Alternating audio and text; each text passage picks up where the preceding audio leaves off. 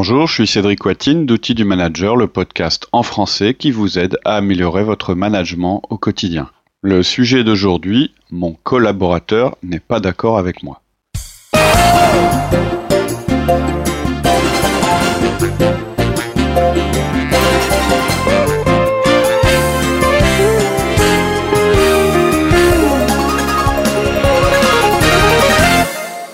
Bonjour Laurie. Bonjour Cédric. Nouveau podcast aujourd'hui. Euh, le thème c'est comment répondre aux désaccords de mes collaborateurs. C'est-à-dire euh, j'ai un collaborateur qui n'est pas d'accord avec moi. Euh, bah, comment réagir, qu'est-ce que je dois faire, etc. Donc il y a peut-être beaucoup d'entre vous qui vont se dire ah bon il n'est pas d'accord, bah, pour moi c'est pas vraiment un problème, je suis son supérieur hiérarchique, je lui dis de faire et il fait même s'il n'est pas d'accord. peut-être qu'il y a des certains d'entre vous qui trouvent que euh, ce que je suis en train de poser, c'est pas vraiment, euh, c'est pas vraiment un problème. Euh, eh bien, je pense que les personnes qui ont l'impression que là, il n'y a pas de problème quand le collaborateur n'est pas d'accord, puisque de toute façon, il doit exécuter, ce sont des gens qui utilisent beaucoup la stratégie du pouvoir hiérarchique, c'est-à-dire qu'en fait, leur manière de manager, c'est le pouvoir hiérarchique. Et euh, on a déjà abordé le sujet, mais parmi les trois pouvoirs qui existent dans l'entreprise, le pouvoir hiérarchique, c'est celui qui est le moins efficace et qu'il faut utiliser le moins possible et surtout en dernier recours. Donc, pour ceux qui trouvent que lorsque le collaborateur n'est pas d'accord, euh, bah, ça pose un problème ou tout au moins il faut avoir une manière de prendre en compte son désaccord, euh, voici le podcast. On a quatre conseils à vous donner. Le premier, c'est d'utiliser les mots qui marquent votre accord pour faire baisser, la tension. Alors ça peut paraître bizarre quand quelqu'un exprime un désaccord d'exprimer un accord, mais je, vais y revenir. Je suis pas d'accord. Pardon? Je suis pas d'accord. le deuxième euh, conseil, c'est d'utiliser un ton de conciliation dans la manière de poser vos questions ou de répondre. Le troisième conseil, c'est de dire merci. Et le quatrième conseil, c'est de poser des questions. Et en finale, on vous donnera un bonus. C'est toi qui nous parleras d'un bonus qui s'appelle l'anti-brainstorming. On en a déjà parlé, mais ce sera l'occasion d'en parler à nouveau. Tu peux revenir sur le pouvoir hiérarchique avant de, débuter les, quatre conseils? Oui, en fait, il y a trois formes. Ah, il y a trois formes de pouvoir principal. Enfin, notre manière de voir le pouvoir dans l'entreprise en tant que manager, euh, c'est sous trois formes. La première euh, forme, c'est le pouvoir hiérarchique, c'est-à-dire euh, bah, vous êtes dans une entreprise, il y a un organigramme. Le chef, tu t'es, euh, tu travailles. Voilà, vous êtes le chef. Voilà, donc euh, euh, c'est la forme de pouvoir qui vous est attribuée par votre fonction. C'est l'entreprise en fait qui vous délègue ce pouvoir, qui, qui permet d'exiger de vos collaborateurs, d'exiger de la part de votre collaborateur qu'il fasse des choses, etc., etc. C'est, j'irais, la forme de pouvoir qui est théoriquement la moins contestable en théorie. C'est quand même beaucoup remis en cause aujourd'hui. Je pense que les jeunes euh, ont de plus en plus de mal à accepter cette forme de pouvoir parce que euh, elle est la, forme de pouvoir hiérarchique parce qu'elle est euh, elle est justifiée. Elle n'est pas dans leur système de valeur, quoi. oui, elle est justifiée au niveau de l'entreprise. En revanche, elle est compliquée à accepter par l'individu. Mais on va dire que c'est la plus traditionnelle euh, et peut-être la plus, peut-être la plus, qui était la plus utilisée. La deuxième forme de pouvoir, c'est l'autorité de compétence, c'est-à-dire que bah, je fais les choses mieux que toi, je sais mieux que toi, euh, je l'ai fait avant toi, et donc euh, euh, tu dois m'écouter. C'est une des formes de pouvoir les plus acceptées. Et puis la troisième forme de pouvoir, c'est l'influence, c'est celle dans laquelle on croit le plus, nous. et en plus, cette, cette forme de pouvoir, plus on l'utilise, plus elle est efficace alors que celle euh, du pouvoir hiérarchique, plus on l'utilise, moins, moins elle est efficace. Et, C'est-à-dire plus, que, et plus elle permet de rendre d'élever aussi son collaborateur. L'influence, oui. Euh, donc on a décrit la hiérarchie, on a plutôt l'impression qu'on écrase et l'influence on est plus sur le même pied, sur, sur, le même niveau et on va élever la, la, personne quoi. En résumé, on va travailler en équipe plutôt. Quoi. Oui, oui. On va aider. Oui, enfin en résumé, quand on utilise le pouvoir hiérarchique, euh, on ne demande, on demande pas au collaborateur, enfin on demande au collaborateur de ne comprendre qu'une seule chose, c'est qu'il faut qu'il obéisse, ce qui est quand même pas lui donner un rôle euh, très très euh, valorisant. Alors que quand on parle de et, autorité de compétence aussi un petit peu, puisqu'on lui dit je sais mieux que toi, donc tu obéis. Alors que influence, on, bah, on doit donner du sens à ce qu'on dit, on doit lui montrer euh, dans quelle direction on va. Euh, on a plus effectivement une relation d'interaction avec lui. Mais on l'aide à voir plus loin. On, on lui donne un objet. Alors on lui dit on va aller là parce que c'est là où c'est pas de la manipulation. La manipulation, ce serait euh, euh, faire faire des choses à notre euh, ah, bah, collaborateur sans lui expliquer pourquoi, sans lui donner le sens de ce qu'il fait, et puis euh, euh bah, j'irais presque à son corps défendant. Mhm. Ça, c'est de la manipulation. C'est pas la même chose que l'influence. alors juste pour revenir aussi un, mot, un instant sur l'utilisation du pouvoir hiérarchique, euh, j'ai commencé en citant un, exemple extrême, c'est-à-dire mon collaborateur exprime une idée qui est en contradiction avec la mienne, et je lui réponds un truc du genre attends je te paye pas pour euh, me mettre des bâtons dans les roues, on va faire comme j'ai dit, ou ce genre de truc. Donc là c'est une caricature, ça arrive quand même assez rarement, c'est le degré maxi. Mais euh, quand le fait que vous soyez naturellement en position hiérarchique supérieure, fait déjà que vous utilisez sans vous en rendre compte ce pouvoir. Vous êtes porteur de ce pouvoir-là. C'est-à-dire que si vous voulez encourager la discussion, vous allez devoir permettre la critique et même l'encourager. Pas seulement ne pas la repousser, pas seulement ne pas la combattre. Vous allez devoir l'encourager. C'est pourquoi ça va être important que vous ayez une attitude la plus ouverte et incitative possible quand il y a un désaccord qui est exprimé. Vous comprenez ce que je veux dire? C'est-à-dire qu'il y a une différence entre euh, euh, dire bon non moi ça me dérange pas que mon collaborateur soit pas d'accord mais euh, en, en, émettant quelques signaux volontaires ou pas lui montrer que bon c'est bon là maintenant on, a entendu ce qu'il avait entendu mais maintenant c'est comme ça de toute façon on va continuer etc et encourager euh, le désaccord et la critique. C'est pas la même chose. Et ne faites pas non plus l'erreur de croire qu'un désaccord n'existe pas tant qu'il n'est pas exprimé. C'est-à-dire si vous vos collaborateurs n'expriment jamais de désaccord, c'est pas un signe de bonne santé de votre équipe. Parce que je suis certain qu'ils en ont des désaccords. Ils en parlent entre eux et ça les empêche de travailler efficacement. Et pas connaître les désaccords qui existent avec votre stratégie, pour vous, ça va être plus un handicap qu'un avantage. Pas connaître son équipe, quoi. Voilà. Oui, alors pas, pas surtout pas, qu'ils n'ont pas assez confiance en soi pour pouvoir euh, exprimer ses désaccords. Tout à fait, ou en vous. Donc, euh, c'est-à-dire, euh, c'est-à-dire croire que, c'est-à-dire quelquefois quand j'aborde ce sujet-là avec des managers, ah non non, mais moi dans mon équipe c'est bon, on s'entend super bien. De toute façon, il n'y a jamais de désaccord, etc. Voilà, ça c'est pas. J'y crois pas. C'est-à-dire que je pense qu'au contraire, une équipe où il y a des désaccords, et on va voir euh, un petit peu plus loin dans le podcast la différence entre une tension sur les idées et une tension sur les personnes, c'est-à-dire un désaccord entre les personnes ou un mm. désaccord sur les idées, c'est pas la même chose. Mais toujours est-il que si vous pensez que parce que les collaborateurs n'expriment pas de désaccord, il y en a pas, vous vous trompez. Euh, donc je parle pas de générer des désaccords là où il y en a pas évidemment, euh, mais il faut impérativement que vous mettiez à jour ceux qui existent. Mm-hmm. Mais c'est difficile à faire pour eux. Il y a une tension lorsque je vais dire à mon patron que je suis pas d'accord avec lui. Il y a une vraie peur, une peur réelle. Vous, vous pensez peut-être que vous êtes un type sympa, et vous êtes sûrement un type sympa d'ailleurs, euh, mais pour eux, vous êtes le chef, l'autorité. Vous êtes celui qui décide. Et on est très souvent surpris de la différence entre la perception des autres à notre égard quand on est dans un contexte familial, amical, clientèle ou interne à l'entreprise. Je peux vous dire que même si vous êtes sympa, c'est toujours une preuve de courage que de venir vous voir pour critiquer ce que vous avez décidé. Même un mec sympa. Donc la meilleure réponse est de faire tomber l'attention. Ouais. Et en fait, euh, quelques mots et un ton particulier. C'est pas facile, ouais. Ils, suffisent. C'est-à-dire, maintenant, il faut. Toujours le même esprit, on invite la personne, quoi. Tout à fait. Un peu ça. Alors, c'est toujours. Euh, alors, je vais vous donner des trucs là bientôt, je vais vous donner des mots, un ton tout ça, ça, paraît artificiel. Je sais bien que quelquefois, euh, les conseils qu'on donne, ça paraît euh, un petit peu bizarre. Donc, c'est les mêmes mots à moi que je vais vous donner. Je vais essayer de donner des exemples. Donc, n'hésitez pas à adapter. Mais il y a aussi un réel avantage à ce que vous utilisiez toujours les mêmes mots lorsqu'un désaccord se produit. Parce que pour eux, ça signifiera immédiatement que vous les écoutez, que vous acceptez la critique et donc ils sont en sécurité pour parler ou développer leur idée. Ça, ça va leur donner tous les moyens pour s'exprimer, et donc à vous, ça va vous donner tous les moyens pour y répondre. En fait, on réagit comme ça en tant qu'être humain. On relie les, expériences entre elles. on rattache ce qu'on voit, ce qu'on entend à une situation qu'on a déjà vécue précédemment. C'est comme ça qu'on gagne en efficacité en général. Il y a beaucoup d'études là-dessus. Donc plus vous êtes confronté à la même situation, plus vous enclencherez rapidement une série de réactions euh, réflexes. Donc si les mots que vous utilisez ou que vous prononcez et le ton que vous utilisez renvoient à une situation de critique qui s'est bien passée, alors votre collaborateur se mettra tout de suite dans une disposition positive. Et vous aussi d'ailleurs.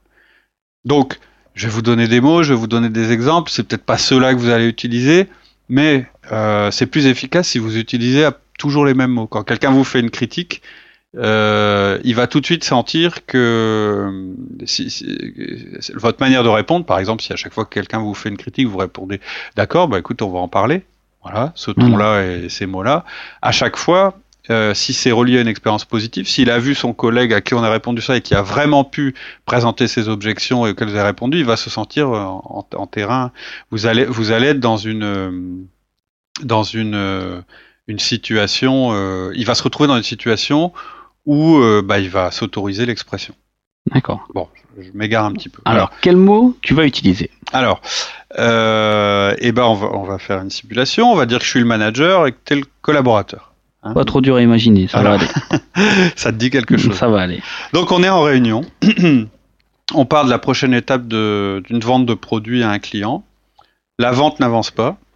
Euh, et puis moi, donc en tant que manager, je dis qu'on pourrait peut-être faire livrer le client en direct du fournisseur. Et toi, en tant que responsable logistique, t'es pas d'accord. Tu te dis, ça passe pas par mon entrepôt, euh, euh, tu maîtrises pas la qualité, euh, peut-être que tu exprimes aussi une réticence, tu as peut-être même peur sur pour ton poste. Euh, on commence à livrer en direct, donc on aura plus besoin d'entrepôt logistique demain. Voilà, mais ça peut être aussi des craintes réelles, ça peut être aussi, euh, euh, bah, on n'aura plus de contrôle sur la qualité du produit, on se met au même niveau que nos concurrents qui s'embêtent pas avec les contrôles qualité, avec le service qui permettent pas aux, clients de, de, ne pas stocker, etc., etc. D'accord, ok. Donc voilà, donc j'arrive dans la, la, pièce, je dis bon, on est en réunion, il y a plusieurs collaborateurs. Bon, ça avance pas cette vente chez XY. On est trop cher et je pense qu'on a besoin de cette vente. Euh, si on vend pas, de toute façon, le client risque de traiter avec bidule et c'est une bêtise qu'il est en train de faire. Donc j'en ai parlé avec Martial. On pense qu'il faut faire livrer en direct pour économiser des frais logistiques. Hop, hop, hop, hop. Là, je suis pas du tout d'accord là avec cette solution. On va perdre la maîtrise. Mhm. On contrôle pas du tout la marchandise avant les expéditions. Le client il est obligé de commander en plus grand nombre et en plus on va prendre des risques. On fait prendre des risques à notre client. Mhm. Donc je pense qu'il y a de meilleures solutions que ça. Je suis pas du tout d'accord avec ça. Ok, bien, bah écoute, je te remercie, euh, je te remercie pour euh, pour ces éléments. On va en parler. Moi, ça m'intéresse. Donc voilà ce que je vais, ce que je te répondrai. Alors, vous avez entendu que j'ai dit d'accord, bien, et que j'ai dit merci sur un ton, je pense, qui engagé euh, la discussion. J'aurais pu dire. Moi, j'étais prêt à te dire, ah bon, t'es d'accord avec moi? Oui, alors ça, on va y revenir. alors déjà, j'ai, j'aurais pu lui, j'aurais, j'aurais, bon, mon ton, c'était d'accord, c'était pas d'accord ou bien euh, d'accord. Enfin voilà, euh, le ton va être important. On va y revenir. Alors effectivement, euh, comme tu disais, j'ai dit d'accord. D'accord. Bien. Ah, ouais. Alors Alors, bah, bah, donc c'est bon, tu es d'accord avec moi. Voilà. Pourtant, tu m'as dit que, pas, que tu voulais livrer en direct, que tu n'étais pas d'accord. Non, alors en fait, quand je dis d'accord, c'est pas tout à fait ça. Ça veut dire que je suis pas en désaccord avec ton idée à ce stade-là de la discussion. Tu dis quelque chose qui est en, en désaccord avec ce que j'ai dit. Moi, je suis pas en désaccord avec toi. C'est-à-dire que je suis en réception de tes arguments. Quand je dis d'accord, ça veut dire que j'accepte le fait que tu es Ma remarque. un argument contraire. Je valide en fait qu'on a tous les deux des idées, des idées qui sont différentes, peut-être même pas opposées d'ailleurs, mais qui sont différentes, et c'est pas tout à fait la même chose. C'est la diversité. Donc, et la diversité, ça m'intéresse. L'opposition, ça m'intéresse pas. Hein, dans, dans, dans, la discussion. Donc, je vais peut-être finir par ne pas être d'accord avec ton idée et l'expliquer. On ne sait pas encore. Et ce que j'encourage, c'est que toutes les idées soient sur la table. Tout le monde sait que le boss n'a pas toutes les solutions. Et dire d'accord, ça ne veut pas dire que tu vas prendre l'idée de ton collaborateur comme ça, dès qu'il y en a un qui exprime un truc, tu vas être d'accord et tu vas le faire. Ça veut dire que tu es d'accord pour en parler. En tant que manager, tu es responsable du process. Le responsable que les idées soient échangées, évaluées avant la décision. En fait, tu es responsable que la communication existe. Ça, c'est le sens du mot d'accord. Donc si votre collaborateur vous dit Ah, donc tu es d'accord avec moi Ce que tu venais de faire, la réponse est non. Je dis que j'écoute ton idée avant de prendre ma décision. Quand on aura fini de parler et d'argumenter, je te dirai ma décision, je te dirai ce qu'on va faire, et tout le monde sera sur le même bateau pour que ça fonctionne. Mais avant, effectivement, je te remercie de me donner ta vision des choses. En plus, tu m'as dit que tu avais des solutions, donc on va pouvoir en discuter. discuter. Donc vous voyez, le danger, c'est de croire qu'une idée, c'est une décision. De dire qu'une idée, c'est la même chose qu'une décision. Ouais, c'est parce que la personne n'a pas dit, tiens, je pense qu'on pourrait livrer cette personne. C'est on va livrer en direct. Voilà, c'est ça. Il, exprime même pas que c'est une idée, que c'est peut-être en cours de gestation. Oui. On va livrer en direct avec le client. Après, justement, c'est à toi en tant qu'animateur de, reprendre ça en disant mais si on livre, voilà ce qui va se passer. Si on livre pas, ça voilà ce qui va se passer, etc. les mots sont importants. Tout à fait, les mots sont importants. Mais vos collaborateurs, eux, pèsent pas leurs mots, ils y vont en direct. Oui, mais même moi, dans la manière dont je l'ai exprimé, je dis, j'en ai déjà discuté avec Marcel, et en fait, je l'ai présenté un petit peu comme si ma décision était prise, parce que c'est quelque chose qu'on fait souvent, on est convaincu. Oui, tout à fait. Et, justement, on peut être très déçu au moment où quelqu'un euh, apporte un argument contraire. Or, il faut il faut euh, plutôt voir ça comme quelque chose de. On recherche souvent la contradiction. Pour il faut rechercher la contradiction. En fait, euh, ce qu'il faut éviter, c'est que euh, un collaborateur qui suggère une idée, une idée qui est différente de la vôtre, c'est donner l'impression qu'elle vient à l'encontre de votre décision pour imposer la sienne. L'autre mot, j'ai dit derrière, j'ai dit bien. C'est-à-dire que j'ai, euh, c'est un mot qui est positif, hein, bien. Ça, exprime une autre idée. Euh, on pourrait le dire autrement, on pourrait dire ça paraît sensé ce que tu dis, ou bien intéressant, ou bien oui, ou c'est une idée, enfin tout ce qui incite. Et quand vous dites ça, quand je dis c'est une idée, je dis pas c'est une meilleure idée. C'est-à-dire que je ne compare pas. Je dis pas cette idée est meilleure que la mienne ou elle est mm. supérieure à la mienne ou inférieure, etc. Je compare pas, je les mets sur la table. Euh, par contre, vous, ça veut dire que vous acceptez le processus de partager une idée au lieu de juger immédiatement cette idée. C'est-à-dire que je dis intéressant, et quand je dis intéressant, j'ai pas dit que l'idée était intéressante. Ce que je dis, c'est que le fait de proposer l'idée était intéressant. Et qu'une nouvelle idée, c'est intéressant d'une manière générale. Donc, ce qu'il faut vous dire, c'est que la, tension est inévitable. Elle est même nécessaire pour avancer. Par contre, elle doit jamais aller contre la réflexion et l'échange. Elle doit au contraire générer la réflexion et l'échange. Et souvent, la première chose que vous, vous devez faire, c'était ta question, c'est faire baisser le niveau de tension. En gros, on veut de la tension entre les idées, parce que la tension entre les idées, c'est créateur de valeur, mais pas de tension entre les personnes, parce que la tension entre les personnes est destructrice de valeur. C'est la grande différence. Donc toute la difficulté et tout l'intérêt, c'est de pas lier les deux. Vous réduisez la tension entre les personnes, mais vous encouragez la tension entre les idées. Le réflexe, souvent, quand les idées se confrontent, souvent hein, et malheureusement, c'est de vouloir euh, arrêter. On essaye d'apaiser le débat. Euh, la tension, ça met mal à l'aise. Et c'est vraiment très important que vous fassiez le tri entre ce qui de ce qui se passe quand vous intervenez. Tuer le débat, c'est pire que tout.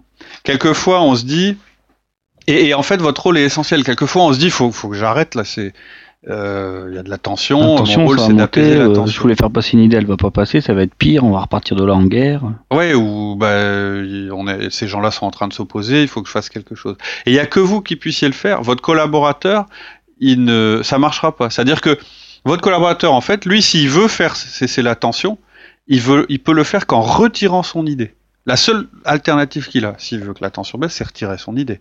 Alors qu'au contraire, vous, c'est le contraire vous allez faire baisser la tension en intégrant son idée, en montrant que vous acceptez l'existence d'une idée différente de la vôtre sans rejeter la personne qui l'a En le remerciant de l'avoir fait. Donc vous êtes le seul et unique responsable de ça. C'est important. C'est pas aux autres de, de, retirer leur idée pour faire baisser la tension. C'est à vous d'accepter leur idée pour faire baisser la tension. Il y a des personnes qui estiment que la tension, même extrême, est indispensable pour la créativité, mais la plupart pensent que en fait c'est l'harmonie qui est indispensable à la créativité, que la tension détruit la, créativité. Mais en réalité, ces personnes-là parlent pas de la même tension. Que les premières parlent de la tension entre les idées et les deuxièmes parlent de la tension entre les personnes. Votre rôle, c'est bien de cultiver une harmonie entre les personnes de votre groupe. Donc il faut qu'il y ait du respect, de la confiance, de l'engagement. Il faut que les gens se sentent redevables les uns envers les autres. C'est-à-dire je peux pas faire n'importe quoi. Le groupe m'en voudra si jamais je, je je suis pas digne de lui, etc. Ça c'est important. Donc harmonie entre les personnes et tension entre les idées. En fait, plus vous aurez une harmonie entre les personnes, plus vous pourrez crée une tension mmh. forte entre, les idées. C'est-à-dire que les gens vont se s'enguirlander sur les idées, et ça c'est nécessaire, mais pas sur eux-mêmes. Pas sur eux-mêmes, il y aura toujours ce, respect mutuel. Et ça, c'est vraiment important. Et donc, votre rôle, euh, c'est pour ça que je vous dis, je vous, je vous, donne quelques trucs, mais derrière, il y a quelque chose d'extrêmement important, c'est ça. C'est dans votre groupe, vous devez absolument encourager la tension entre les idées. Vous devez vraiment faire en sorte que les gens donnent leurs idées. Mais en même temps, vous devez veiller à l'harmonie dans le groupe. Donc, c'est pas évident. Ça veut dire qu'il faut dissocier, pardon, dissocier l'idée et la personne. Dire, c'est pas parce que quelqu'un donne une mauvaise idée que c'est une mauvaise personne et vice versa. Et alors, donc la manière de le dire est très importante. Oui, c'est important en fait dans ce que vous allez dire de réorienter l'attention des personnes vers les idées. Et en fait, le mot d'accord, il sert qu'à ça. C'est en fait un mot, ça a une signification, ça a un sens. On sait ça. En communication, on pense que ce sont les mots qui donnent le sens. On se dit, mhm. bah, le mot, c'est 100% du message. C'est-à-dire que. Non, il y a le ton qui est important. Alors qu'en réalité, c'est pas du tout ce qui se passe. On retient davantage la manière dont les choses sont dites que le sens des mots. Mm. Et si on veut faire un parallèle avec ce que j'ai dit juste avant, on pourrait dire que les mots, ils vont s'adresser aux idées, alors que le ton, la manière, les gestes, ils vont s'adresser aux personnes. C'est-à-dire qu'on va sentir l'impatience, l'agressivité et la, nervosité. Par exemple, quand je dis d'accord, ça veut dire que je suis d'accord. Ça veut dire ce que je dis et le ton sont en phase. Hein, c'est euh, on le voit bien dans un mail, hein, la, force des mots quand il n'y a pas le, ton eh ben, qui est donné avec. Le sens ou pas. Ou pas. Euh, et en verbal, donc si je dis d'accord, ça veut dire que je suis ou bien d'accord. Ça, par exemple, tu donnes une idée, je fais ah d'accord. Là, tu sens quoi? De l'intérêt. De l'intérêt. Si je dis d'accord, tu sens une interrogation. Ça veut dire euh, d'accord. Ça veut dire, ça veut pas dire que je suis d'accord avec ce que tu viens de dire. Ça veut dire, je t'incite à continuer si, si je te dis un truc du style d'accord, ouais. est-ce que tu as envie de continuer Non, ça veut dire plutôt de la moquerie ou voilà, de service. on casse, on doit rabaisser. Donc, j'ai l'air, selon ce que je dis, le mot que je dis de signifier un accord, mais euh, ou si je dis d'accord, quelque chose comme ça, on a l'impression que je suis bien obligé de dire euh, d'accepter l'idée, mais c'est vraiment à mon corps défendant, et on sent que je suis irrité et qu'on va perdre du temps. Euh, on, a tout le monde, on a tout le monde euh, qui, est, on a tous nos auditeurs pardon qui sont en train d'écouter le podcast et qui sont en train de s'entraîner à dire d'accord, d'accord. bah oui, euh, parce qu'en fait, bon exercice à faire. Je peux tout à fait utiliser des mots, dire des choses, et puis avec le ton, faire naître une tension entre le collaborateur et moi. Ouais, c'est important. Et, et, donc je mets un a priori sur son idée. C'est-à-dire quand je réponds en disant d'accord à quelqu'un qui vient de donner une idée, franchement, euh, ça lui, je l'ai tué. En, réalité, je viens de lui dire euh, que d'abord j'ai fait monter la tension. J'ai pas fait baisser du tout. J'ai jugé son idée tout de suite, quoi. Voilà. Elle est, tuée avant d'être. Euh, le message, c'est pas. T'as pas intérêt à continuer, mon gars. C'est-à-dire que je peux pas. Je, je lui ai pas dit euh, écoute, je suis le patron, c'est moi qui décide, on est pressé, on n'a pas le temps pour tes idées. Je l'ai pas exprimé explicitement, mais tout le monde a compris dans la pièce qu'il fallait pas continuer. Alors que pourtant j'ai dit d'accord. Donc je pense que si vous avez vraiment l'intention de faire baisser la tension, votre ton sera le bon. Vous pouvez vous entraîner, comme dit Laurie, dans votre voiture, mais votre ton va être le bon si ce que vous dites est en phase avec ce que vous pensez. C'est-à-dire, si vous écoutez le podcast actuel, euh, celui que je suis en train de faire, en vous disant bon bah je vais faire comme ils disent parce que ça a l'air de marcher, mais en n'ayant pas au fond de vous l'intention de prendre les idées de vos collaborateurs, ça ça marchera pas. Si vous n'êtes pas convaincu, ne le faites pas. Non, ça se verra. Ça se verra. Ça se sent en fait. Donc votre d'accord, euh, il doit vraiment envoyer le message euh, continue, ton idée euh, m'intéresse. Euh, il doit pas envoyer le message si tu continues, tu vas avoir des problèmes. D'accord. Ensuite, tu conseilles de dire merci. Oui, merci de proposer une idée, c'est ça que ça veut dire. Parce que c'est ce dont on a besoin. C'est le processus qu'on utilise pour avancer. C'est pas un merci pour la valeur de l'idée, c'est pas c'est pas dire merci, j'ai accepté ton idée, c'est merci pour avoir donné ton idée. Si vous dites de pas l'avoir exprimé.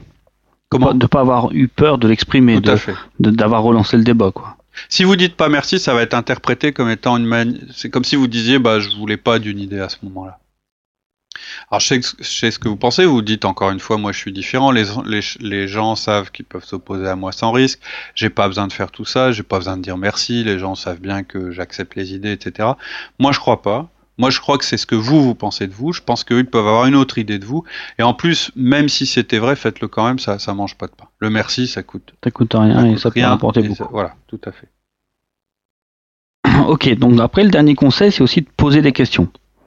Poser des questions pour focaliser sur les, sur les idées qui sont proposées et prendre du temps. Quand vous commencez à poser des questions sur ce que vient de dire votre collaborateur, on marque de, l'intérêt pour ce qu'il a dit. Voilà, ça veut dire que vous éloignez l'idée de conflit, ça permet de diffuser la tension et ça laisse du temps pour que la tension s'apaise parce qu'il y a eu une tension. C'est-à-dire que euh, ça permet qu'on se concentre sur les questions et sur l'idée en elle-même plus que sur le fait que la personne vienne de vous interrompre et de donner un désaccord. Voilà quand quelqu'un vous dit je crois que tu as tort, ou ça marchera pas, comme tu viens de le faire, ou ça a aucun sens, hein, pire, euh, et que vous en face vous pouvez dire ok d'accord, bah, merci de me le dire, c'est important que je le sache, et d'exprimer votre intérêt pour en savoir davantage, ça fait baisser la tension. Donc ça donnerait, alors je vais vous donner des exemples. Mmh. Mmh. Euh, ok, d'accord. Bah, alors ce que vous pouvez dire, c'est merci, c'est important que tu le dises. Est-ce que tu peux m'en dire plus? Ou bien d'accord, euh, est-ce que tu peux expliquer exactement ce que tu veux dire? Ou bien ok, merci, je voudrais mieux comprendre ce que tu veux dire. Ou bien tu peux m'aider à mieux comprendre? Ou bien est-ce que tu peux détailler un peu s'il te plaît? Pas ok, tu vas m'expliquer ça maintenant, avec de l'attention dans la voix, etc. Le fait qu'il y ait une interruption, que tu aies dit je suis pas d'accord, dans la salle, ça a été interprété par les autres personnes, et peut-être même par la personne qui a interrompu, comme oula, il y a un mec qui vient de dire qu'il n'était pas d'accord avec le patron. Et donc, tout le monde est en train de regarder. Qu'est-ce qui va se passer? Qu'est-ce qui va se passer? Comment il va réagir, etc. Vous vous en rendez pas compte de tout ça. Et donc, que vous êtes dans l'histoire, mais eux si sont vous spectateurs. si vous commencez à poser des questions, déjà, ça veut dire, ok, donc s'il pose des questions, c'est qu'il a accepté l'interruption, c'est qu'il est prêt à passer du temps. En plus, il le remercie. Oui, avant il l'a remercié. remercié. Mais, mais, les questions, ça, le, merci, c'est ça. Là, il ouvre les questions et on ouvre le débat. Quoi. Voilà, les questions, ça, ça, ça, aide tout le monde à se recaler et à se dire bon, ça y est, là, on est en train de parler de l'idée. On n'est plus sur l'interruption. On n'est plus sur entre guillemets l'agression. Le désaccord. le désaccord. On est sur le sujet. On est sur le sujet. On est dans le Directement. sujet. On pose des questions, etc. Et du coup, ça va inciter aussi les autres à, se participer. Voilà. D'accord. Ensuite, on avait parlé d'un petit bonus. Ah oui. Alors ça, c'est l'anti-brainstorming. L'anti-brainstorming, donc c'est un outil, un outil qu'on utilise en consulting. Alors juste pour, pour euh, tu vas nous expliquer ce que c'est, mais juste, juste pour expliquer pourquoi on utilise ça en consulting, c'est parce qu'en consulting, on n'a pas le temps de développer la, la, la relation, la relation avec, les, personnes. On n'a pas le temps de faire du 1 à 1. On se retrouve avec des gens qu'on n'a jamais vus avant.